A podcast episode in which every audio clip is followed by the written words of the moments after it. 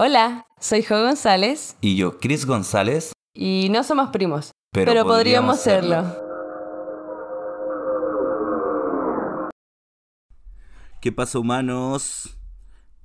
Un capítulo de más de Y no somos primos. Aquí les habla Chris González y junto a mí, la poderosa Jo. Jo González. Bravo, bravo, bravo, bravo. ¿Cómo estás, Jo? ¿Tanto tiempo? Sí, tanto tiempo sin, sin grabar Sí, finalmente. sin hacer un, un próximo capítulo, pero ya estamos aquí de vuelta. Sí, Así que, chido. finalmente. Chido, güey. Final más, como diríamos aquí. Ah, como decimos aquí en, en Montreal. En ¿no? Montreal, ¿tú cachai? en francés. Bueno, eh, comenzando el año 2022, buen número, a mí me gusta el número 22, es la, el día, la fecha de mi nacimiento, Sí. así que espero que este año sea bacán para todos. Me gustan los números pares, así que me gusta el año. Eso puedo decir. Empezando, les quiero contar que, bueno, en mi casita ahora hay dos nuevos integrantes, son un par de ratitas, una se llama Giselle y la otra Ariel, así que aplauso. Ariel, bravo. Aplauso para la, la nueva. Son unas ratitas hermosas. Ya en otro bloque en el futuro voy a estar hablando sobre mi amor a las ratas y por qué hay una razón detrás de todo esto. Yo también amo las ratas ahora. Sí, Yo ah. también soy amadora de ratas. Amante. Aprend- aprendiste amadora, gozadora. Las amo, son tan preciosas. Me encantan con salsa de soya. Ah, mentira. maricón. no, mentira. Pero sí, son her- hermosos animales.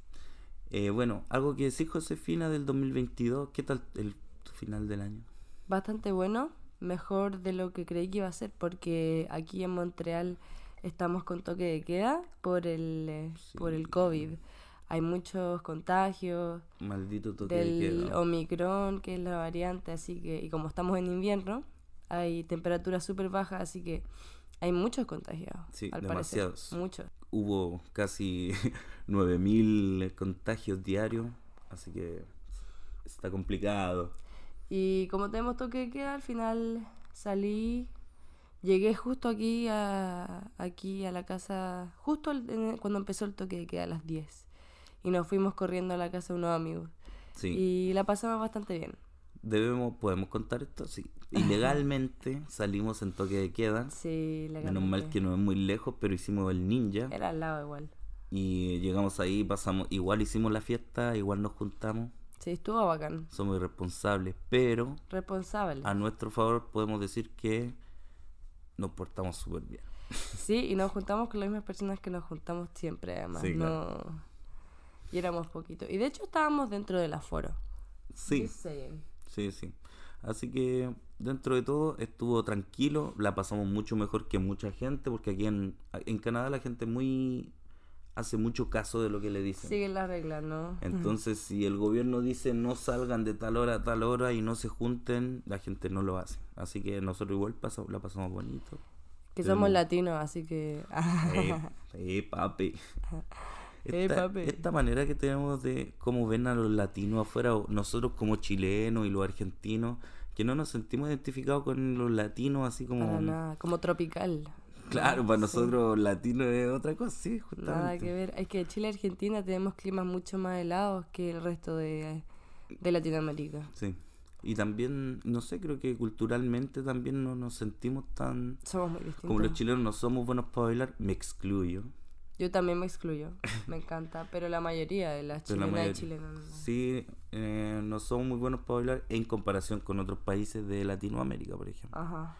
Yo, por ejemplo, tuve la oportunidad de vivir un tiempo en Colombia y ahí es una locura. La gente baila en la calle, salsa, Qué así, bacán. Y todos bailan Qué muy bacán bien. eso. Sí, todos bailan muy bien. Qué envidia. Bueno, a mí yo no- algo tengo de. Ajá. Eh, poto no, pero cadera Poto sí no, hay. cadera ¿Qué sabes tú? Me andas mirando el poto. El antipoto. Poto antipoeta. Poto antipoeta. Qué lindo ver a la gente bailando. En Argentina igual se baila más que en Chile. Sí, cumbia, villeta. Sí. Sí, en Chile se baila poco. Somos bien malos para Pura cumbia. Bueno, de donde vengo yo, lo que más se baila es cumbia. Y reggaetón, obviamente. Un reggaetón. Mm. De donde vienes de tú, donde vengo yo. electrónica. Reggaetón, sí. El- electrónica y. ¿Qué más? Eso no, pues es la Eso, única cosa que mm, escucho. Sí, nada más. ¿Qué, qué más? Eh, guaracha, Guaracha, po, sí. Sí, ¿Qué fue el ritmo de la guaracha? Según yo, el ritmo de la guaracha es un ritmo folclórico chileno. Ah, espérate, ¿eso es según tú o es algo que No, viste verídicamente? no, Porque no. según yo lo habías visto, pero ahora me dijiste según yo, así que no te estoy creyendo. De hecho, estoy casi seguro. casi seguro, mira, voy a buscar Voy a googlearlo. Google it. Sí, es que ahora hay que googlear todo, porque si no a uno no le creen. Según yo, esto es la guaracha.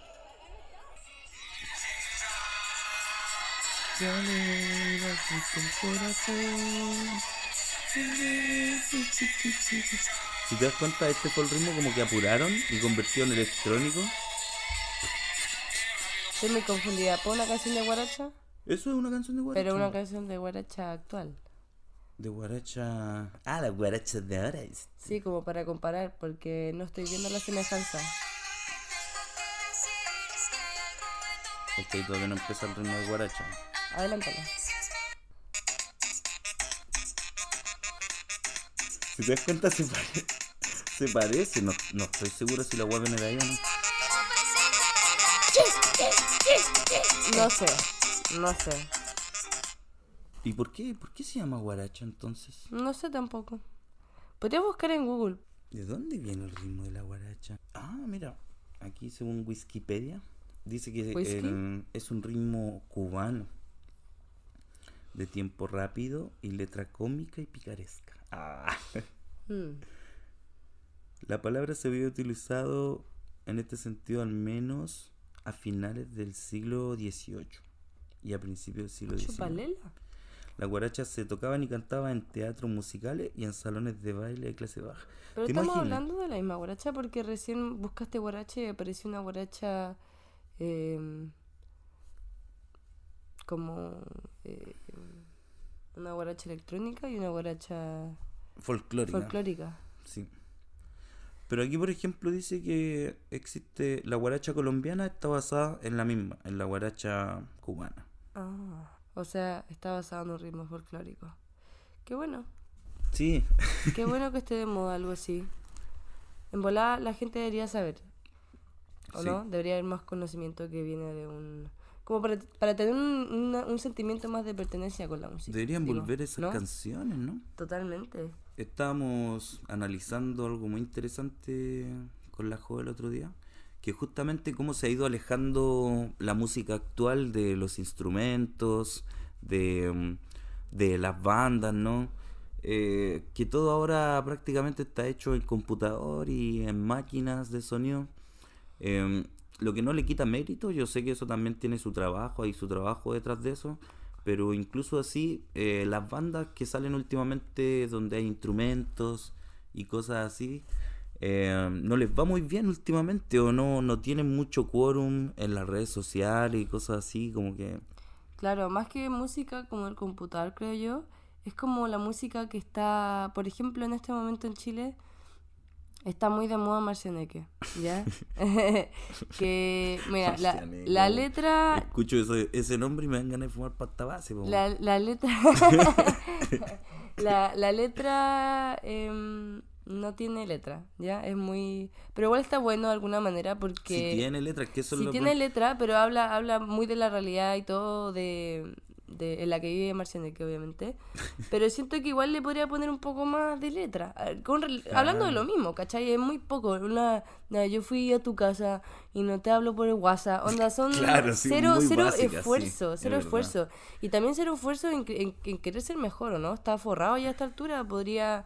No sé, meterse a una clase de, no sé, de escritura o algo por el estilo. Sí, es verdad, yo en eso concuerdo Sí. totalmente contigo, porque ya que le está yendo tan bien, tiene que, claro, invertir también en, eso. mismo, sí. en- porque, mira, no es por criticar, porque mira, yo también vengo de un barrio que es súper flight, está lleno de gente así y todo. Pero justamente eh, el otro día lo dijo Chiste MC, eh, cuando hicieron los premios de la Junta. Chiste MC, un rapero chileno para los que no lo conocen, que el loco se ha vuelto súper consciente últimamente de su espiritualidad y todo, y es, es bacán su letra y todo. Y cuando estaban dando los premios, Chiste MC dijo algo que lo encontré súper valorable, y es de que estamos en un momento sociocultural donde queremos más respeto para las mujeres y todo, pero andamos cantando las canciones con unas letras Es verdad. donde denigramos a las mujeres, entonces eh, estamos haciendo un doble estándar. Sí. Entonces, si queremos hacer crecer el arte y cre- a- que vaya creciendo con la sociedad conjunta, también es lo que escuchan nuestros la- los niños que están en la pobla y cosas así. Claro. Entonces, encuentro que es el manso consejo porque es lo único que yo le critico a esos locos. Porque, bueno, genial que les vaya bien, ¿cachai? Que triunfen en la música, que hagan featuring con, con otros cantantes conocidos. Bacán porque son gente humilde que también por Que alguna razón bien. están ahí. Claro. Pero sí es muy criticable justamente que las letras son tan básicas, son rimas muy básicas y lo que están diciendo también es, si bien están contando su realidad, pueden contarla de otra manera. Eh, justamente sin denigrar, sin... Encuentro que lo que está haciendo Pablo Chile últimamente está bacán, ¿cachai? El loco se Mm. politizó caleta Sí. sus letras cambiaron de yo salgo a robar a estoy ahí con los cabros dándole comida a la gente de la calle, ¿cachai no? O criticando la política. Creo que por ahí por ahí va más la música chilena, ¿cachai no? Claro, claro, que sea algo como que nos haga despertar un poco a todo de la realidad que hay, no una música tan básica, también el ritmo y todo, entonces al final eh, está bueno escuchar Marciane, que obviamente es divertido, eh, está en todos los carretes, pero a veces siento, o sentimos que era lo que hablábamos el otro día, que la gente se empieza a olvidar un poco, como que dejan de ser conscientes que esa música sí está buena, pero eh, claramente no es una música completamente integral que te entrega un contenido y hay que ser conscientes de que todo lo que oímos y lo que vemos nos afecta obviamente, son, Sí, claro. son cosas que, que, no, que nos yo, creo, alteran yo creo que nuestro- también en Chile, yo también como chileno me incluyo, somos morbosos en ese sentido. Mm. ¿Por qué al loco le va tan bien justamente porque está cantando todo el rato que se mete droga, que anda en esta? Y hay muchos que viven en esa. Claro, Y, al- y el chileno es muy bueno para sentirse representado por otras personas que dicen las cosas que ellos quieren decir, ¿cachai? Mm, Que están todo el tiempo reprimiéndose. sí, Y me incluyo en esto también, ¿ah? No es que diga, ah, los chilenos son así. Yo soy chileno también. sí, sí es verdad, Como sociedad en ese sentido somos bien inmaduros, entonces... súper inmaduro. Lo conversaba con mi hermana igual, le decía el fenómeno culeado este de que- Marcianeque, weón, tanto, tanto énfasis con el loco. Y me decía, es que sí, pues, weón, es que decía que tú veías que en la pobla y los buenos viven como eso, eso es lo que aspiran, ¿cachai, no? Mm. A un tipo así, pues. Y es verdad, na- nadie se atreve a, a cantarlo tampoco, ¿no? Es una pena, es una pena porque siento que igual em, deben haber, o sea, no me cabe la duda que haya, hay artistas, como por ejemplo, eh, no sé, yo pienso en mi primo, que él estudió música, gente que se, se dedica a eso, que ha estudiado para eso, pero no gana ni un peso. Mm. Entonces al final eh, siento que está nosotros los consumidores, en especial nosotros chi- como, como chilenas y chilenos, como los consumidores de los artistas de nuestro país, no le estamos dando la bola a la gente que realmente lo ha dado todo para poder hacer música y entregar todas esas cosas. O como tiene un contenido distinto, que nos entrega una manera distinta de ver la vida al final, eso es la música un poco. Sí, sí, justamente. Eh, yo puedo decir que um, eh, te- tengo un poquito de voz en esto porque yo hice música durante mucho tiempo y es verdad que qué difícil es poder hacer folclore en Chile, por ejemplo, y vivir de eso. Y es tan mal mirado aparte. weón.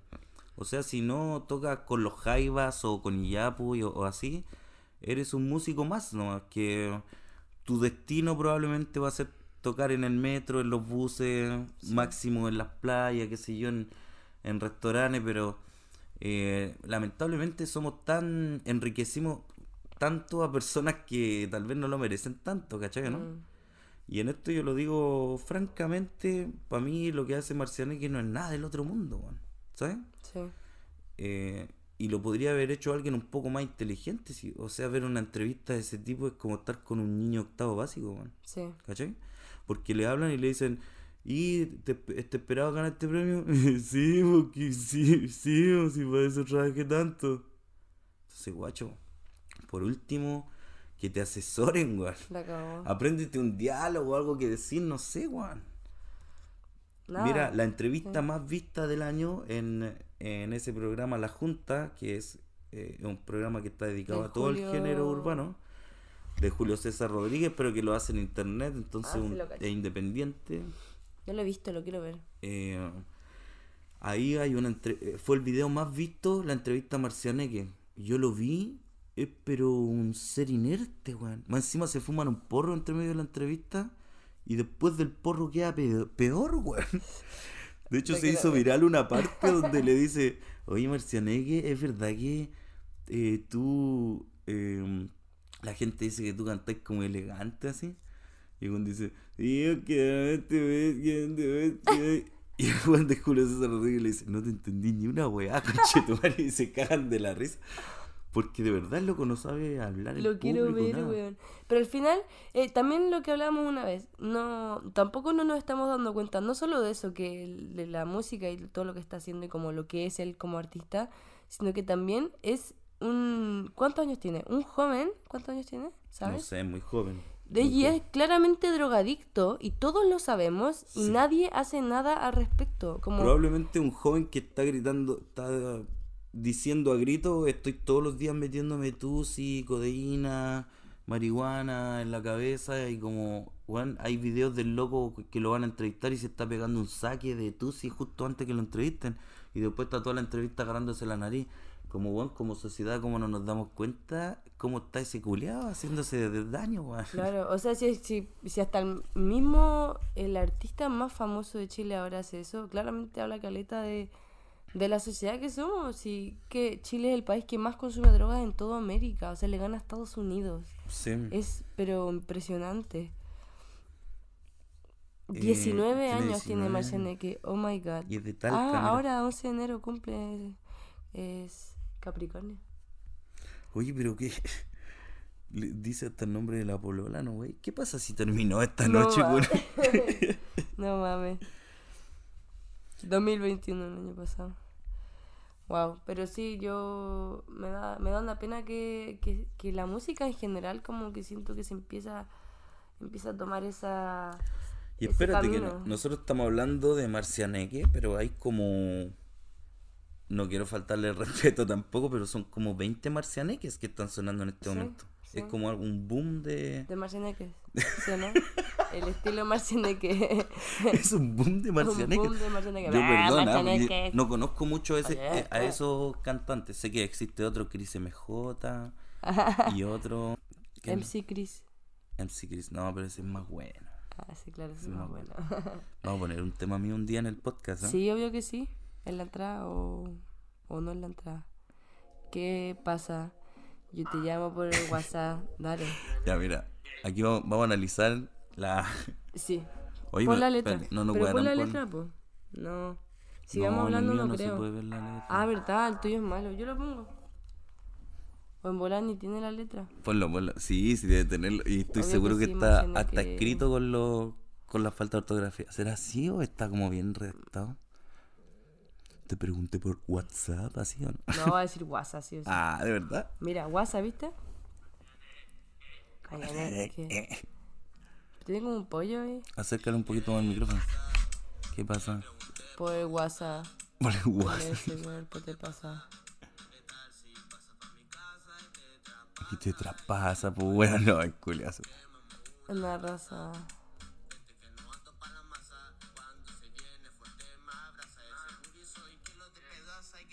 Ya ponle pausa, no, es que. Les iba a decir, a ver. Mm. Entonces, le pregunté por WhatsApp, con ese cuerpo te pasa. ¿Qué tal si pasas tú a mi casa y te traspasa y después quemamos una raza?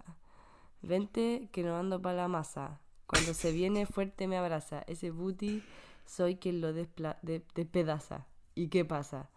Tú solo le llega y yo hago la pega. Cuando te me pega, a mí te entrega. Oye, yo, de hecho, yo tomé un curso de, de escritura creativa y creo que los pocos rimas, cosas que hice así, estaban mejores que este. Es que no, de verdad, eso es muy, muy Pero es que todo lo otro pasa en mi casa. Después, raza. Mira, bailándole le pone el booty solo yo, yo tengo la cone.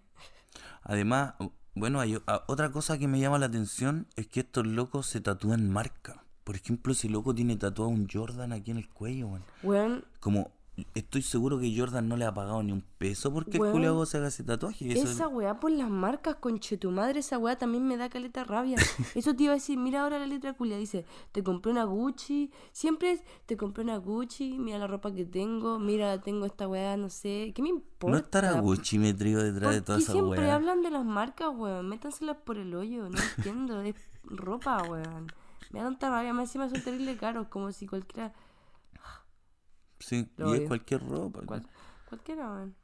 Bueno, la cosa es que mm, eso, deberíamos analizarlo más, como- a- a- analizarlo, ¿Verdad? Ahí tiene el Jordan tatuado. analizarnos más como sociedad. Y ¿no? mira, hay una polera que dice Gucci. O el culiao. Igual me Ah, gusta su ojos estilo, verdes. weón, me gusta su estilo. Mm. Ojitos verdes. En Chile es como el prototipo de chico guapo, igual, Sí, pues no blanquito, así, tiene como sí, cara, Mino- cara de guapo. Mira, yo pensé que Marcianeque era más, más flighter. Pensé. No es tan fighter el person. Al menos no se ve tan flighter, pero si lo escuchamos hablar, flighter. Fighter total. Flighter Total fighter. Totally a fighter. Ya, eh, ¿no íbamos a hablar de esto este programa? Pues nos hemos ido por las ramas, por las ramas. Eh, mm, hoy queremos conversar un tema, aquí nos vamos a poner un poquito más serios. Queremos. Recién vimos un documental eh, de W.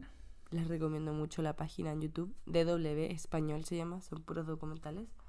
Que hablaba sobre la economía que lamentablemente está surgiendo y está en auge hoy en día, que es la economía del agua. Así es. Eh, el agua como un bien privado, eh, quitando el derecho universal que deberíamos tener eh, del agua, imagino yo, eh, convirtiéndolo en un bien de en un bien vendible, ¿no? Entonces, justamente nosotros que somos chilenos, es un tema que nos toca mucho. Lo que pasa en Chile, sabemos que en Chile es el único país del mundo donde el agua es privada completamente. Y qué triste, qué triste ver cómo a cada cosa de la naturaleza se le pone precio. Eh, el caso emblemático de Petorca, por ejemplo, que están en una sequía muy fuerte por el tema de las plantas monocultivo de palta. Es una pena porque al final eh, se siguen aprovechando y lo siguen haciendo descaradamente y no les importa. O sea, en verdad no tienen un punto, ya está todo, pero literalmente todo privatizado en la naturaleza. ¿Cómo puede ser posible? ¿Cómo puede haber tanto desprecio por la naturaleza? Más encima, en este documental que vimos, mostraban a muchos economistas quienes eh, participaron y, y fueron creadores también desde este, de este de la privatización del agua en Australia. Claro, y también en Inglaterra. Y no les importa, y ya- ellos mismos lo admiten, en verdad son ya son cara dura, no les importa. Dicen claramente que lo hacen solamente por, por, el, eh, por el ingreso. O sea, básicamente ahora el, el agua se está, se está transformando en, en oro. Sí. Con la, con la Lo que creciente pasa es que ellos- de, la- de las personas que hay hoy en día. Lo siento. lo siento. Continúa, continúa. con la cantidad de personas que siguen habiendo hoy, somos demasiados seres humanos los que habitamos en este planeta Tierra y obviamente se necesita mayor consumo de agua. Entonces está volviendo en algo, un potencial oro, pero ¿a qué costo? O sea, los pobres mueren, los ricos viven. Justamente eso es lo, lo que dicen los empresarios. O sea, dicen, si nosotros no le ponemos un precio al agua, la gente no va a tomar el peso de que cada sorbo de agua que tome eh, tiene un costo. Pero bueno, esto es lo que dicen, ¿no? Claramente no es como, no es eso lo que ellos piensan.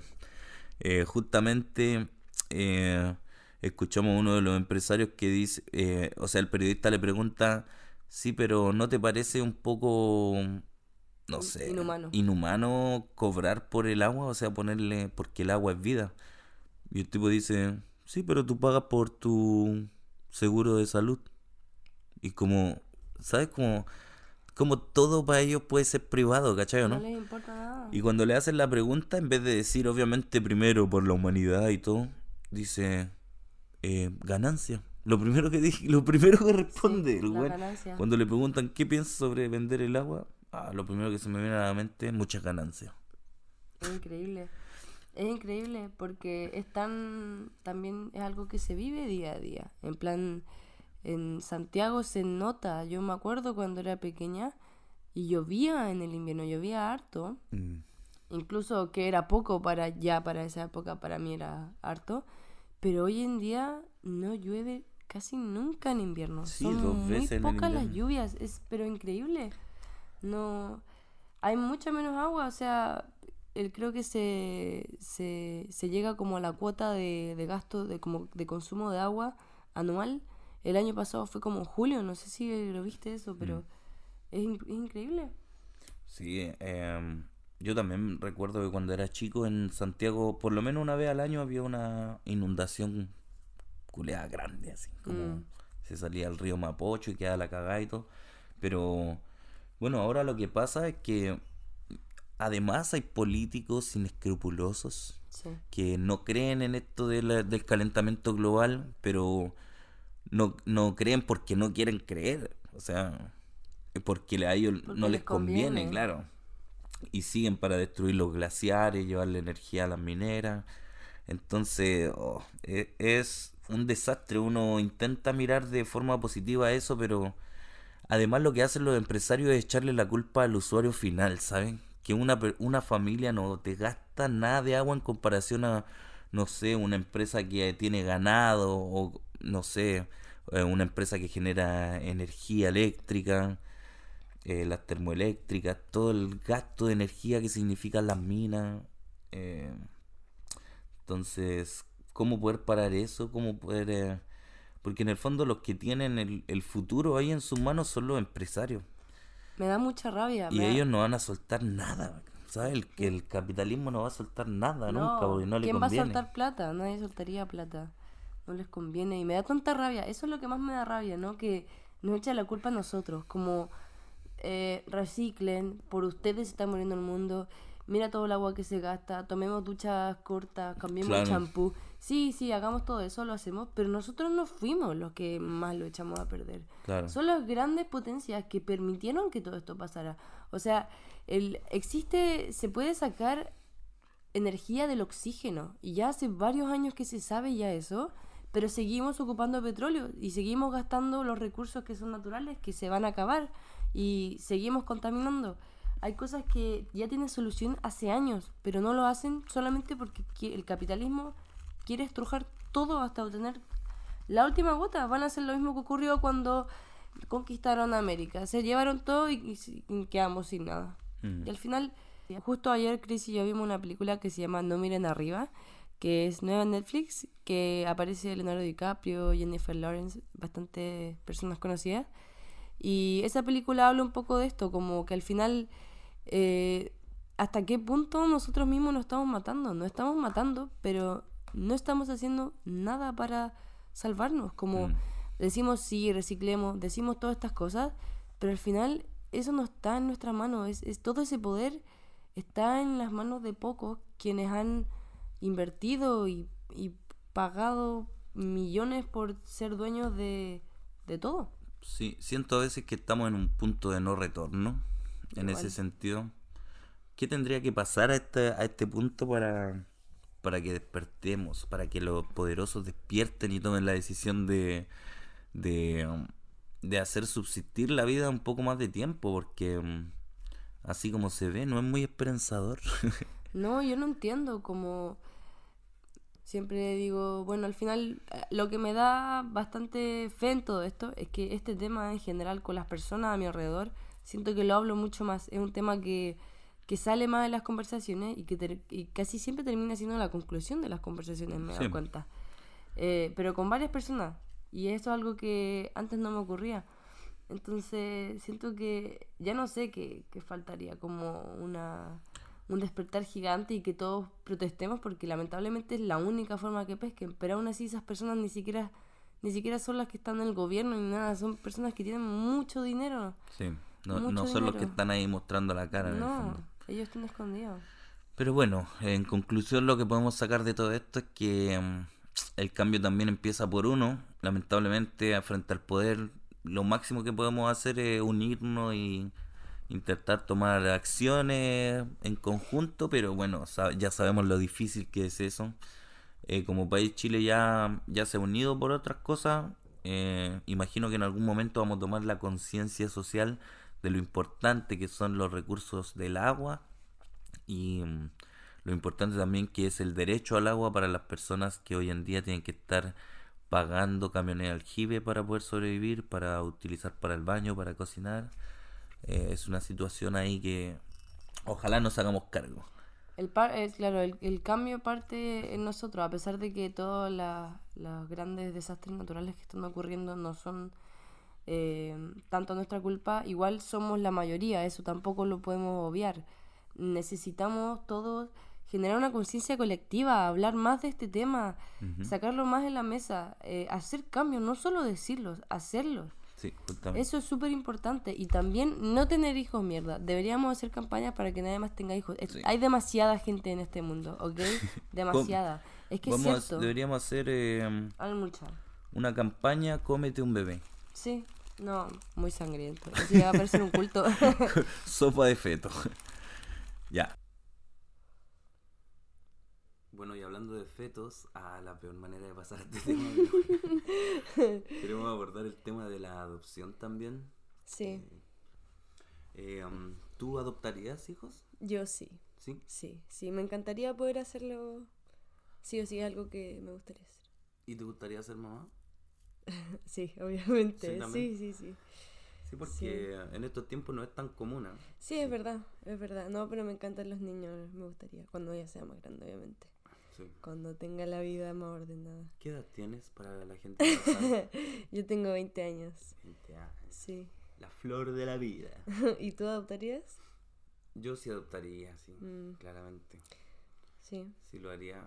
Y, ser papá biológico es algo que mm, es un tema que me he cuestionado varias veces en la vida. Mm. Que ahí tengo etapas en las que sí me gustaría mucho ser papá y otras etapas en que no. Ahora, por ejemplo, estoy en una etapa en que mirando mi futuro no me gustaría tener hijos. Mm. Eh, adoptar, tal vez sí. Siento que uno teniendo tanto amor y, y también si tienes plata, porque igual es plata tener un niño, eh, y si tienes el amor para poder darle a alguien que puede ser que tenga una vida de mierda, es salvar una vida al final, siento. Sí. Eso me pasa. Cuando uno ve a un niño por la calle, a veces ni siquiera... A mí me pasaba en Santiago, siempre que acá no hay mucha, no, no es tanto como en Santiago, pero, pero ahí había muchas más personas pidiendo dinero en la calle o niños pequeños. Mm. Y a veces yo los, para mí eran como invisibles ya, de tanto que los veía, pero es verdad que es como una vida que se está perdiendo. Sí, Y es muy el injusto. Tema, el tema de la infancia en Chile es un problema grande que, que se habla, se habla, pero nunca se hace nada. Sí, En el fondo es solo el hecho de mirar lo que pasa con los cenames, donde los niños son abusados, golpeados, eh, bueno, y un montón de otras cosas que no quiero ni mencionar, la verdad. Loco, eso lo encuentro muy loco. Que el gobierno lleve todos estos años pagando, dando plata para que exista el Sename. El, Es un algo. lugar donde se tortura Sí, niños, o se sea, tortura. O sea. Mm, No sé, a veces no me cabe, realmente no me cabe en la cabeza que se sepa y que se siga haciendo y que todo el mundo, todo el país lo sepa y se sigue pagando. Es terrible porque además ese tipo de vida es un círculo vicioso. Hay niños que a veces entran al cename no porque sean delincuentes, sino que por falta de personas que los cuiden y adentro se terminan convirtiendo en delincuentes porque están con niños que son hijos de papás que están en la cárcel, de hijos de papás abusadores. Entonces imagínate, Sí. eh, no hay una, una regularización, digamos, de separar a los niños delincuentes de los que están ahí porque no tienen nadie que los cuide. Sí. Eh, la verdad que es doloroso ver ese y es una realidad, o sea, ahora en este momento eso está pasando. No es algo del pasado, ¿no? Eso es un tema que es otro de los temas que está en- encima de la mesa, pero parece que todos lo están pateando como el papel del pasillo, ¿no? Sí, y eso, esos niños al final son el futuro, nuestro futuro. Mm. Están creando delincuentes todo el rato al final, delincuentes o gente que no va a tener un buen futuro por el hecho de estar ahí, porque van a crecer con traumas. Al contrario de acá, ¿no? Acá en Canadá, eh, mis dos tíos trabajan en transporte con el gobierno y tienen que llevar a, los niños como entre los lugares donde se hospedan y, o a veces tienen que ir a visitar a sus familias, entonces ellos los llevan para todos lados. Pero me cuentan que los niños tienen de todo, o sea, van como a unas residencias que tienen pero juegos, están al lado del lago, además es como en la mitad del bosque, entonces es súper lindo, están todo el rato con la naturaleza. Sí, lo que pasa es que y los tratan súper bien. se siente más, o sea, se cuida más el tema de de la infancia, de que no, no crezcan traumados. Justamente ya saben que ya les pasó algo traumático, por algo están en esas condiciones también. Claro. que... Claro, obviamente. Sí, obviamente, pero al final es como... Es loco la diferencia como... Tan grande, ¿no? Es abismante. Es muy triste. Porque, bueno, incluso acá mi tía me contaba que hay niños que muchas veces alegan por por los lugares donde se quedan o no sé, no les gusta, se, pues, están, están medio deprimidos porque no, no, les gusta estar así. Mi tía me dice como, supieran cómo está en Chile. Ellos yo creo que no tienen ni idea. Mm. Porque... Es que yo creo que independiente de las incomodidades o comodidades que tengas, igual son niños con trauma. Obvio, obvio. Eh, si bien las condiciones son mejores, las condiciones mentales son las mismas y a veces peores también, ¿cachai? Sí. Que eso es algo también que yo, por ejemplo, tuve la posibilidad de cuando era más joven trabajar en colonias urbanas, se llaman, y son trabajos con niños en las poblaciones, eh, también... Qué lindo. Con, con, los niños trabajadores de La Vega, son, hay muchas organizaciones así. Y lo que hacíamos nosotros era básicamente hacerles talleres de música, de zanco, de batucada y cosas así y con eso intentar evitar de que los jóvenes pasaran más tiempo en actividades culturales y no en metiéndose en drogas porque el barrio donde vengo yo es algo que se da muy fácil, ¿no? Entonces era una iniciativa bien bonita que se hacía solo con voluntariado, o sea, no había nadie pagado ahí, ¿no? Mm. Y eh, eso lo hicimos durante mucho tiempo y claro, ahí también tuvimos la oportunidad de conocer historias bien fuertes de los niños de las poblaciones, de de todo, o sea, supimos de abusos, de, de maltratos, de, bueno, niños que son de padres delincuentes que han sido eso toda su vida y que eso eso esa es, su realidad también como eh, es, es, terrible en realidad lo que se vive y eh, esto es lo que da un poco de rabia también toda la tracalada de políticos cuando hay elecciones y todo todos hablando de que protegemos la infancia, de que hoy llevan tanto tiempo diciendo que el Sename se va a acabar, que van a hacer, van a cambiar eso y todo, y hasta el día de hoy no han hecho nada, pero nada, o sea, es una tristeza gigante. ¿Sabéis que... Ah, ¿Sabéis qué creo yo? Debería, eh, igual esto es medio así, pero yo creo que deberían esterilizar a las personas como que viven, que mujeres que ya han tenido muchos niños, porque hay mujeres, muchas, eh, al igual que hombres que son drogadictos, viven en la calle y son delincuentes, qué sé yo, tienen muchos hijos, porque no se cuidan, pero después los hijos nacen con, con genética claramente, que los va a hacer, porque es verdad que la genética mm, importa. Eh, yo me acuerdo que una vez, no, no recuerdo con quién estaba hablando sobre esto también, sobre adoptar, y creo que fue mi tía y me comentó que, que me contó una historia de unas personas que también habían adoptado a un niño, qué sé yo, pero les pasó algo similar, que el niño venía de una familia así bien disfuncional, entonces tenía, tenía como, arrastraba con él bastante genética no muy buena, y el niño era súper agresivo, y ya no, ni recuerdo bien, pero siempre le mentía a los papás, le robaba cosas. Y al final se, se llevaban súper mal con el niño y. Y al final es igual, ese es como un miedo que tienen las personas, que igual, igual, no creo que lo excuse nunca, porque ningún niño merece estar ahí y sufrir sin tener una familia. Yo, volviendo a tu punto, encuentro eso muy nazi lo que acabas de decir. Sí, sí sí sé. Porque O sea, primero que todo, obligar a alguien a esterilizar. No, no obligar, no obligar, pero yo creo que se podrían hacer como campañas, como... Claro, porque tú dijiste, dijiste esterilizaría. Sí, sí, son- es como si fuera un no, perro, ¿no? Yo, No. yo totalmente contrario a tu No, pero haría como, no, pero como campaña, no, ni siquiera campaña, mm, onda, No, solo que haría que esas cosas fueran gratis. eso gratuitas. sí. Claro, claro, bueno, pero fomentar que eso pasara, no, no, Claro, pero así es que no, no podría llegar, es que, es que hay veces que ya, ya que voy a hacer con tanta, con todas esas personas que siguen teniendo hijos, tienen hijos, los dejan botados, no les importa. Sí, y son pero- muchas sí. personas que, porque hoy en día al final dicen que tener un, una- un hijo o una hija es como un derecho, pero en verdad yo no creo que sea derecho, yo creo que es un privilegio. Tener, tener un niño tiene que ser considerado así porque tienes que darle todo el tiempo, eh, tiempo y más. Tienes que tener plata también para tener un Sí, niño, claro. o sea, no... Y estabilidad tú mismo como persona. Claro, estabilidad emocional. Imagínate ser padre con uno lleno de trabas, de problemas. o. Claro, imposible. Claramente vas a ser un, un padre a medias, ¿no? Mm, Y pasa tanto también, o sea, yo tengo la experiencia muy cercana de amigos que han dejado votados a sus hijos, ¿cachai? sí. Y la- muy de cerca también, pues como en mi familia también pasó eso, con mi madre, con mi hermana. Entonces igual, ¿hasta qué punto? Porque en el fondo eh, siempre dejamos la responsabilidad a los demás, ¿no? Sí. Pero yo creo que sí, cada persona que quiera decidir, y si alguien tiene ocho hijos y no tiene los recursos, pero lucha por tener un noveno hijo y, y esa es su realidad y su felicidad, también que lo haga, ¿cachai? No, no creo que hay que ir a esterilizar a esa persona. No, no, pero es que, es que yo no hablo en ese caso, porque yo hablo de personas que en verdad no les importa.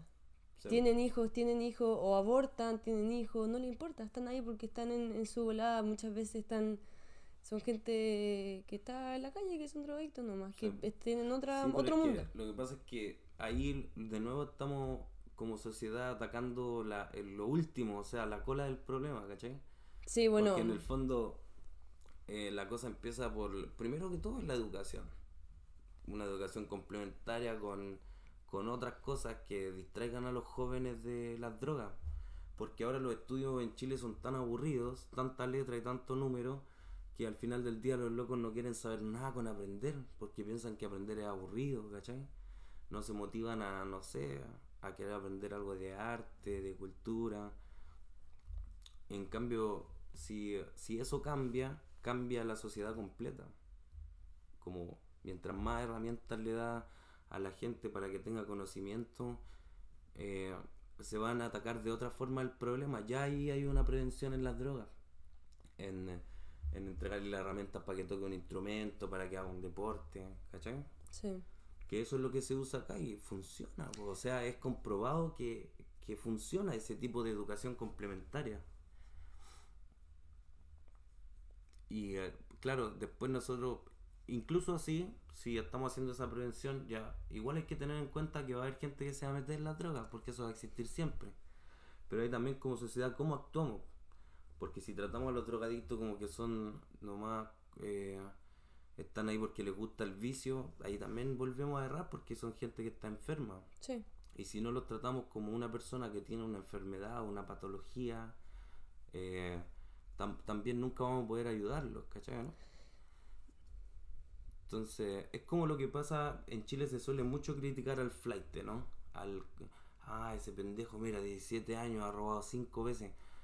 Pero cuando hablamos de los niños del Sename, pobre niño del Sename. Y, weón, te digo algo, en el fondo ese niño flight es un niño del Sename, weón que tuvo que salir de esa mierda tortuosa eh, a la calle a, a ver cómo sobrevive y lo único que sabe hacer o lo que se le hace más fácil es robar porque no tiene ni un tipo de herramienta para hacer nada. mm, Entonces se convierte en un delincuente, pero cuando se convierte en delincuente, linchémoslo, amarrémoslo en la calle y le pegamos, porque eso es lo que está haciendo la gente últimamente. Pero hace tres años atrás, ese era un niño del Sename de los que la sociedad decimos tanto, ay pobrecito, que no lo rescatamos. Nadie hace nada. Por eso es importante hablar estos temas, ponerlo en la cabeza de la gente, que no se olviden que eso es algo que pasa en este momento en Chile. No es eh, la realidad supera la ficción en el fondo. sí, siempre, ¿no? Pero igual, sí, es cierto, la educación es el origen de todo. Igual la medida que yo, la medida que yo decía era bien, paliativa. Claro. no Es estaba yendo al origen, ¿no? Pero... ¿Qué dijiste? ¿Como siempre? ¿Cómo? Ah, ¿qué- ah, ¿qué dijiste? No dije, eso sí. Ah, no sé, ¿qué dije? Creí que había dicho como siempre. Dije, al No, culeado, no, maricón. No, no dije eso. Bueno, la cosa es que mm, eso es un tema interesante para hablar porque La educación. sí, Todo radica en la educación. todo radica en la educación, Todo radica en la educación. Y yo no escucho ningún político hablando de que hay que cambiar la educación. A ninguno. Ninguno.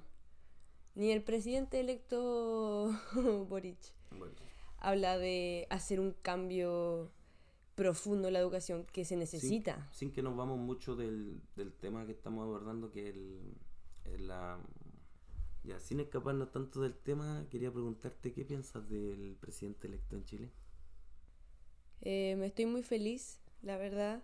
Tengo mucha fe de que van a haber cambios. No me gusta darle todo el apoyo a él, a pesar de que igual estoy medio obsesionada. Hasta lo sigo en Instagram, y su Ah. perro. Pero. Sí, igual lo Porque nunca es un político, ¿cachai? Siempre está todo el equipo detrás, siempre hay caleta buenas metiendo plata a mano, Mm. hablándole por la oreja. Caramba. Entonces al final... Pero sí me, sí me gusta mucho, me gusta mucho que no sea Santiago, me gusta mucho que él ya haya estado en protesta. Ningún otro presidente o los, los anteriores presidentes eran todos con plata. Sí. Ningún weón tomaba la micro en la mañana. Y además no estudió en la U, a pesar de que... Por eso, eso me gusta, que no haya estudiado en la universidad, porque siento que refleja una realidad más realista. Claro que la, ma- la mayor cantidad de los chilenos Sí. no ha ido a la universidad. Y también que a pesar de no haber ido a la universidad, puedes llegar a ser presidente. What the fuck. Nada te detiene. Y también su pareja me gusta mucho porque es como... De otra generación, al final eso me gusta, que es de otra generación. Yo a mí lo que más me gusta del presidente electo es que es joven. Sí, eso, sí. La mentalidad lo que tiene, que es. sí. Es de otra generación, ya estaba cansado de los viejos políticos, momias de que están ahí hace 30, 40 años, inmovibles de sus puestos. Sí que weá, ¿o no? me gusta Caleta, sí. Y también que apoye harto todo, ¿no? Como... Tenemos fe. Aún no ha hecho nada, esperamos... Vamos a ver cuatro años más que estamos opinando de él. Espero, yo espero que... No, yo tengo fe. Sí, cosas no tan malas. Sí, cosas no tan malas. Sí, es verdad, cosas no tan malas. Cosas no tan malas. Bueno, volviendo al tema de la adopción, también eh, quería hablar sobre el tema de la adopción homoparental. ¿Qué te parece a ti? Me parece una estupenda idea que em, resuelve el problema de, de todos los niños que hay, pobrecitos, sin familia. Porque lo mismo al final, si tienes amor para dar, ¿por qué no se lo vas a dar a alguien que, que es que en verdad ningún niño, nadie, ninguna persona de este mundo se merece, se merece eso, nacer sin familia? Porque la familia es lo que a pesar de todo siempre te va a contener, va a ser tu, tu piso. Eh, lo encuentro que es necesario para, para que esté que sea legal y que esté en todos lados. Lo encuentro estúpido, de hecho, que sea ilegal en tantas partes, ¿no? Como, Sí. O que no exista, en verdad. Y tú, supongo que también. Aquí en Canadá, de hecho, es legal. Yo trabajé con un, con un chico cubano que él con su pareja adoptaron una niñita. Qué lindo. Sí, muy lindo. Y... mm, ¿Acá? Sí. Y claro, en Chile eh, creo que es eh, complicado incluso adoptar hasta para hasta para una pareja heterosexual. Creo que es complicado, hay que tener mucho dinero, creo que hay mucha burocracia detrás. Es súper difícil, Y sí. eso es, puta, me parece estúpido, la verdad. Lo encuentro. Debería de hacerse mucho más fácil, mucho más rápido esos procesos. Y pensar de que todo el tiempo que se están demorando en poder eh, en poder sacar a un niño de ahí, todo ese tiempo esos niños están sufriendo, se, están- se están traumando y todo. Claro que después es complicado cuando llegan a una familia, ya vienen rotos, destrozados por dentro. Sí. Entonces ahí yo creo que algo que creo que a ningún político le escuché hablar del tema Sename durante la campaña. Espero que se haga algo, la verdad. Qué pena, lo encuentro una falta de respeto. Que sea tan, tirio- tan tedioso poder adoptar a alguien en Chile. Es- Yo conozco que te- parejas que llevan años intentando... con- O sea, ¿cómo, Imagínate. ¿cómo dejan un niño esperando años por tener una familia que está ahí Sí. esperando tener un niño? Qué horrible. Sí, qué doloroso. Y además, eh, Chile todavía queda tanto esta política conservadora que las parejas homosexuales no pueden o no podían más bien casarse. Sí. Hasta ahora creo que el matrimonio igualitario Sí, está aprobado. sí. Eh, Uh, hace como un mes. sí, por lo qué menos bacán. ya ahí se avanza, se avanza en algo, ¿no? Sí. Y eh, bueno, hay tantas otras cosas todavía que cambiar. Desde este martes también eh, ya se puede poner el apellido de la madre Antes primero. que, sí, Ah, eso me parece perfecto. lo Mira, encuentro bacán. yo ahí justamente, yo por mí, si es por una cosa de sentimiento el nombre que yo, yo llevaría el apellido de mi madre primero. Sí. Porque si bien eh, eh, no tengo mucho que hablar eh, sobre mi padre al respecto, eh, fue un buen papá igual. La- no, no fue mal papá ni nada, pero tuvo sus cosillas, ¿no? Sí. Como todas las personas, Sí. cometemos errores. Y em, no, me, no me siento tan orgulloso, digamos, como de mi mamá, ¿sabes? Que Mm, ya la historia de mi mamá es muy de una guerrera, Sí, así, que ya ha vencido todo. Y entonces, como si fuera por una cosa de orgullo, a pesar de que no me gusta estéticamente, lo usaría, usaría el apellido de mi madre. Y eso también es algo que acá para la gente es tan obvio, o sea, son leyes que en los años 60, 70 cambiaron, ¿sabes? Que ya, ya podían llevar un solo apellido y solo el de la madre o... ¿Sabes? Como... Y que acá escuchan, acá, acá te escuchan, allá no escuchan. Mm, Van y queman las calles y hacen, dejan todo hecho pebre y aún así no hacen nada. claro. Nada, son descarados. No, y lo peor de todo es que les molesta la violencia, pero es la única manera como reaccionan. Y o ni sea, siquiera reaccionan con eso, o sea, ¿ya Sí. qué? ¿Qué, qué, qué es esperan? como- Claro, cuando hubo el estallido social, recuerdo que los políticos decían como, nosotros no nos esperábamos esto, pero ¿cómo no se lo esperaban si Obvio que no se lo la gente esperaban. estaba aburrida de protestas pacíficas donde cada vez una protesta era como para ellos, ya, manden, manden Paco. La Y- realidad culián que ellos viven, Claro. en otro mundo. Entonces esa burbuja está complicada. Es una burbuja horrible. Sí, impenetrable, onda, no, no les importa también, que son cara dura. ¿Qué pasa ahora cuando, cuando hay niños también que no, no quieren ser adoptados? Tampoco existe una opción para esos niños. O Hay sea, niños que a veces que tampoco quieren ir necesariamente con una familia. em, bueno, no creo que eso pase en Chile, porque si no sería quedarse en una casa, a menos que esté en un buen lugar. Claro. Igual, yo sé que hay buenas casas, hay pocas obviamente, pero sé que hay algunas que son relativamente buenas, de solamente niños que esperan ser adoptados. Claro. Puede pasar obviamente, Pero son muy pocas. sí, son o su- sea, no, sí son mínimas, Mm. mínimas. Las hay. Entonces me pongo en, las, en, en la posición de esos niños que tal vez, Mm. a diferencia de los otros, querrían quedarse, pero decisión difícil igual, Mm. Es un niño también, no, no se da cuenta de lo importante que es para ella Un tener familiar, un, claro. claro, tener a, a alguien cerca que lo cuide, porque es importante, es súper importante cada cosa, cada detalle en la niñez es tan, Mm. tan esencial, a veces ni siquiera cosas tontas como lo que me comentaste el otro día, que... eh, ah, cuenta la historia lo de la- los papás que no le decían no le decían no nunca a los niños. Ah, claro que estuve viendo un video, eh, no recuerdo el nombre de la chica, pero es una chica que vive como en un barrio, así, una comunidad anarquista, y decidió crear, criar a los hijos eh, sin nunca negarles la- nada, o sea, decirle que sí a todo. Entonces los hijos fueron creciendo con que siempre podían hacer todo lo que querían. Entonces ya después no notaban la diferencia entre los momentos de disciplina, o sea, de cuando tenían que estar ordenados o cuando tenían que estar jugando. Ya no eran niños que querían pasar todo el día jugando PlayStation porque les decían que sí cuando querían, pero si quería jugar afuera también le iban a decir que sí.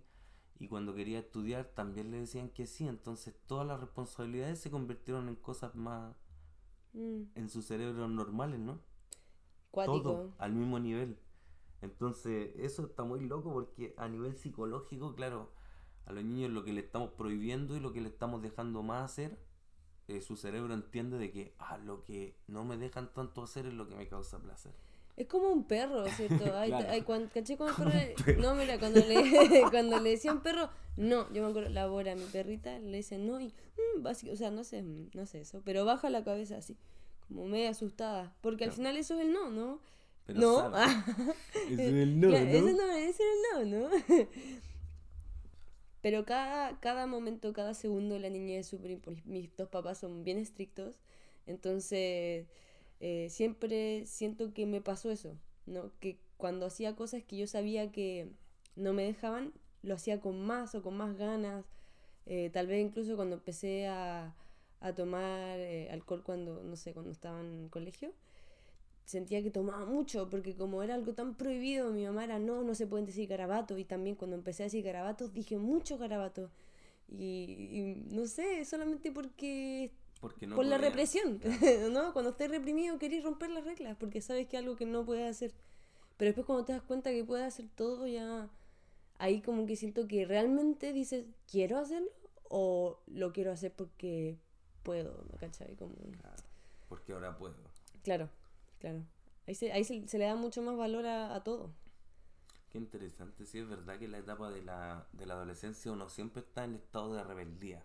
O Sí. sea, descubriendo nuevas cosas y haciendo todo lo que te dicen que no hagas. ¿no? Sí. O sea, cuando me fui a intercambio a Estados Unidos, literalmente dije como, ya, voy a romper todas las reglas que hay. Y literalmente quería hacer todo. Lo único que me faltó era disparar un arma. Y de hecho me había conseguido el lugar y fue como, o sea, me dijeron como, oye, tengo un amigo que tiene un arma, si quieres, Mm, le pregunté si podía disparar porque que- como quieres hacerlo por tu regla, no sé qué. Y yo, y le dije, no, y me dio miedo, así que no la hice. qué miedo. Pero sí, la estúpida represión, ¿no? Pero igual, no sé, Debería haberlo hecho. Eh, a- a tirar, o sea, ocupar una arma. Alguien, no. No, me da como. Quería hacerlo así de puro chora, pero cuando ya me di cuenta que podía hacerlo y estaba. eh, Estaba al frente de. Me dio nervio. Me dan nervios las armas. Incluso una vez mi papá fue a Estados Unidos. Tengo también una, una tía que vive ahí, mm, en Carolina del Norte.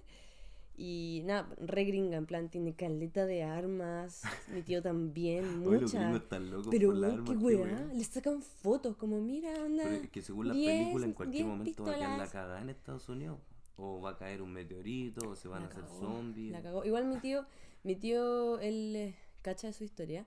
A los 17 años, lo, o a los 16 creo, lo llevó, él tuvo que ir a la guerra de Vietnam. Y él era encargado de sacar los, los, eh, los cadáveres de sus compañeros. No más. Cacha, po. Quedó. Trabajo culiao, No, penca. quedó chalado mi tío. Soy el sacamuertos. Es que imagínate tan Oye. chico. Y bueno, y por eso también tiene cualquier arma. Mi tía también, como armas de pequeñas, así como de mujeres, ¿cachai? Como chiquitas, como de mano. Pero bueno, cuando mi papá fue. Armas de bolsillo. Sí, sí, más así. Y mi papá fue, se, se grabó un video disparando y me dio como, no sé, me dio miedo verlo con, con un arma. Y dije, ¡ah! Y cuando ya podía disparar, no, me dio miedo. No me gustan las armas. Sí. Yo sí, sí he disparado. ¿Qué disparaste? Una pistola. 9 milímetros. Ah, ¿verdad? No sé si debería contar eso. ¿Tú has disparado? Yo sí. Sí. De ¿Qué? cacería. eh, cazando. ¿Cazando qué? Sí, animales. ¿Qué animales, po? Voy a preguntar. ¿Tú has disparado alguna vez? Sí, sí he disparado. Eh, con, con una pistola 9 milímetros. Pero al aire. Como así, No- como... No a nadie, claro. a- hacia el aire. Ah, ¿Y qué, qué- como...? Eh, se siente muy fuerte, un pencazo muy fuerte. Pero ya me habían advertido que tenía que tomarla muy fuerte también. Con las dos manos, ¿no? Sí. Sí. Y pa, y eh, claro, se siente un golpe muy fuerte. Es rara la sensación, la sensación que te da un arma, o sea, el, el hecho de tener un arma en ¿Sí la o mano. no? Y así como, y eh, como que está el diablo dentro de esa wea. Ah, yo no soy religioso, pero. Bueno, cuando tomé el arma, te juro que por un segundo pasó por mi cabeza así como, podría matar a mis amigos. No, pero según yo... Ay, culiao. ¿Sabéis que una vez, de hecho, no recuerdo si lo leí o lo vi, pero vi o leí algo que decía o escribía. No, broma. La buena. Eh, no, que decía como. Decía como, es normal tener pensamientos culiados raros, así como, no sé, de repente tomáis un cuchillo y decís como, ay, si me mato. Pero no, no, Ah, no, sí. onda, weas que podría, onda. Una vez un amigo me preguntó eso, weón, me dijo, el otro día estaba ahí parado en el lado del puente y venía pasando una niñita chica con un carro. Dice, y no sé por qué chucha, yo pensé, ¿y si empujo a la niñita para abajo del puente? Dijo, ¿a ti te pasa a veces que tenés pensamientos así? Y yo empecé a acordarme, y claro que a veces uno tiene pensamientos así como, Sí, si sí. mato a esa persona, Sí. o no sé. Pero ¿sabéis que lo que decía esto al final era como que al final es normal, tenemos estas desviaciones de pensamientos, pero lo que decía era eso era como son pensamientos, ¿no? Mientras sigan siendo pensamientos, Está todo bien. está todo bien, sí. Pero es verdad, yo igual he tenido, yo igual mil veces, loco, ver, ¿te- como ¿Te acuerdas de alguno? no, es que igual a veces pienso es como bueno, es que yo pienso mucho además. Entonces y pienso muy rápido, entonces a veces ¿Has pensado en matarme alguna vez a mí? no, a ti no. ¿No? No, a ti no. ¿Nunca? No, nunca. De hacerme algo así satánico. No, nunca. ¿No? Ah, Nunca, nunca. Qué bueno. Nunca. Te salvaste. Sí. ¿Por ahora? De la cabeza. Conchetumare. Oye, así con la pasada. Ah, cambiando de tema. Ay, que estuvo al lado. Eh, queríamos, quiero pedirles disculpas porque estoy un poco mm, agripado. Se habrán dado cuenta que hay varios. Estoy tosiendo mientras habla Josefina en un momento. Lo siento mucho, no es mi intención, pero. ay, Pero igual, evítalo. sí, el capítulo va saliendo bien hasta el momento. Les queremos mucho. Te, te caeme. Quería preguntarte, ¿tú tendrías un arma en tu casa? Yo. No. Sabiendo que vivo acá en Canadá. Sí, No. acá- sí. Acá no. Es verdad, acá no, no se necesita. No. Eh, y además, si tuviera, ten- si tuviera un arma, en el caso hipotético, ¿qué arma sería? No, eso te hace. No me preguntes porque no tengo idea. de- A No, ver, no, tengo idea. ahora, ¿no?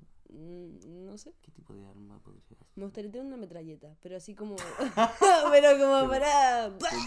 hacerlo una vez así. Después. Nada, como. Te imagino tan bien. Me iría como al desierto. Así, donde- no sé por qué me imagino el desierto. Siento que en el bosque puede haber alguien. Imagínate, mato a alguien sin querer, ¿cachai? ¿Y si le disparas un camello en el desierto? Ah, Pero camello, bueno, yo estaba pensando en el desierto de Atacama, culiao. Ah, ¡Qué pero camello! ser una llama. una llamita, pobrecita, no se merece morir. ¿Y tú? Yo, ¿Tendrías arma? yo sí tendría un arma, pero tendría una, una espada. una espada. Pero una chida, así, cosa que si tuviera que defender Buen mi arma, vida, yo no si pensé en esa- yo no mi- pensé mi en esas armas. Un espadazo y cortarle la cabeza a alguien. Bueno, igual son más pesadas que la mierda, weón. Sí, o sea, pero tener una, un, si la tenerla como Onda, arma, una tenencia ejercitar, responsable. así. O sea, practicar con el arma, saber cómo ocuparla, en qué Sí. caso. La weá ¿Cómo? difícil. Como partir el cráneo en la mitad, weá, así, ¿no? No necesariamente, también cómo bloquear ataques más que... Porque con un arma uno puede hacer muchas cosas, pues esa es la idea Oh, de estaría un igual. arma. Me gustaría aprender a hacer arco y flecha. Sí, Estaría eso bonito. está muy bueno, ¿no? Peludo. ¿Es caro? Tirarte un dildo así a.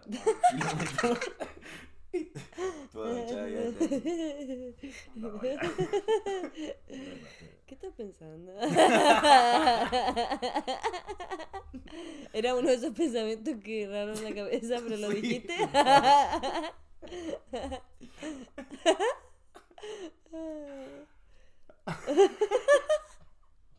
El culeado. La wea chistosa. Los escalofriantes hechos que descubre Canadá sobre sus niños en internados también. Es el enunciado de, de un diario oficial aquí en Canadá. Y dice, su territorio fue violentado, sus hijos, su cultura, su religión, sus nombres y sus vidas. Todo fue robado, es inaceptable. El primer ministro Trudeau pidió perdón a los indígenas por los abusos que cometió la iglesia y el gobierno de Canadá en los años 60, eh, que robaron niños de las comunidades indígenas para darlos en adopción en familias ricas y llevándolo también a internados donde se les obligaba a olvidar su lengua materna y aprender el inglés y el francés. Y eh, luego eran llevados a, a familias ricas donde se les enseñaba una educación completamente canadiense. Que cuático al final los niños eran estaban empezando a ser como una economía. Sí, Y de hecho, lo siguen siendo. Que esa es la peor parte. Claro, porque como igual... toda la red de pedofilia que hay mundialmente. Sí, eso también es un tema que pasa con la infancia, que creo que ahí hay un tema tan grande a abordar también. Eh, justamente las redes de pedofilia que hay mundiales. En Estados Unidos se sabe que hay montones de estas mierdas. Y, en- y recién se está sabiendo. Claro, y es algo que se va abriendo de hace, de hace poco tiempo y que es una, es una aberración saber qué pasa en este tipo de cosas. Si bien uno a veces puede escuchar y todo, saber que en realidad está pasando este tipo de cosas es terrible, la verdad. Es Eh, surreal, Hace perder la fe en, en la humanidad. realmente. Es como al final. mm, siento que nos quedamos tanto en lo lindo que es todo, lo bien que funciona la vida, lo fácil que es. Y pareciera que así está en todos lados. Pero la mayoría de las. Lamentablemente, de los abusos de ese tipo nunca han parado de estar. Sí. Solo que se han sabido ocultar. Y en todos los niveles, lo que pasa Sí. es que eh, la gente que es poderosa lo hace con menos escrúpulos porque son más intocables también, ¿no? Sí. Pero existe en todos los niveles también el abuso y bueno, eso también es un tema que eh, es preocupante porque pare- parece que algo sin freno, ¿no? Que no va a terminar jamás porque hay de todo metido ahí, eh, políticos, empresarios, policías, hay gente famosa, entonces... eh, eso. ¿Cómo, cómo, ¿Cómo uno va a separar, uno como persona natural ayuda a que eso no, No. siga ocurriendo? No podí, pero siento que al final lo que está al, al alcance nuestro probablemente es fomentar más la adopción, en verdad. Sí. Todos esos son niños que... Y también, obviamente, fomentar el... le- le- como la obtención, no sé cómo decirlo, tener niños responsablemente. Claro, ahí también hay un tema que probablemente, justamente que estamos hablando de abusadores y todo eso, em, también qué filtro debes tener para poder ser eh, adoptar, ¿no? Yo creo que hay que pasar algún tipo de test psicológico y que eso está bien que lo hagan, porque no sabemos si un psicópata va a andar adoptando niños para hacer, Para ponerlo en lugar de pedofilia. Claro. Sí. Entonces, sí también, eh, como si se hacen ese tipo de cosas, se tienen que hacer bien, ¿no? Con, también con los filtros que ne- se necesitan, pero con menos burocracia, o sea, que sean más ágiles los, los procesos. Sí, que se abran más, o sea, en Chile no son muchas las personas que quieren hacer, quieren adoptar. No me cabe duda que hasta incluso es probablemente más de lo que creemos porque todos sabemos que existe el Sename y todos sabemos que sacar un niño del Sename es sacarlo de la miseria total y completa. Mm. Eso hay que hacer, ¿no? Conclusión, no tener hijos, si lo tenemos, muy responsablemente. Cuidarse. responsable con el mundo, ¿no? Estamos sobrepoblados. no hay que obviar eso. No hay que obviar eso. Eh, Ya estamos sobre- sobrepoblados, Estamos sobrepoblados, sí. Muy sobrepoblados. Entonces, lo que hay que hacer es tomar conciencia, em, tomar conciencia, culé lo máximo que puedan, pero cuídense, no tengan hijos ni Pero cool, ¿eh? y cuídense de las enfermedades también, que también son cosas que pasan, que están muy a la orden del día y en todos lados, donde uno menos se lo espera. Es verdad. Así que mucho cuidado ahí a los jóvenes que nos escuchan, a los viejos también, ¿ah? que no se hagan los jóvenes porque A ustedes culean más que nosotros, se hacen los... Pas. Ah. no sé tú. No sé tú. Eh, bueno, así con la cosa, ya vamos terminando el programa, ¿no? Ujú. Vamos terminando el programita. eh, bueno, y no olviden seguirnos en nuestras redes sociales. Yo soy arroba mago-cris, cris con H después de la AC. Y yo soy eh, arroba eh, cosa fina, con dos sí. Cosa fina. Cosa fina. Así, cosa, Cosa- fina. O cosa fina. Depende de cómo lo dices con el acento. Cosa fina. Ah. Cosa Ahí fina. suena como Josefina. Cosa, Cosa- fina. pero mira, serio, cosa fina. Cosa de no. Y eso fue un episodio más de Y no, Y no somos somos primos. primos. Chao. Ta, ta, ta.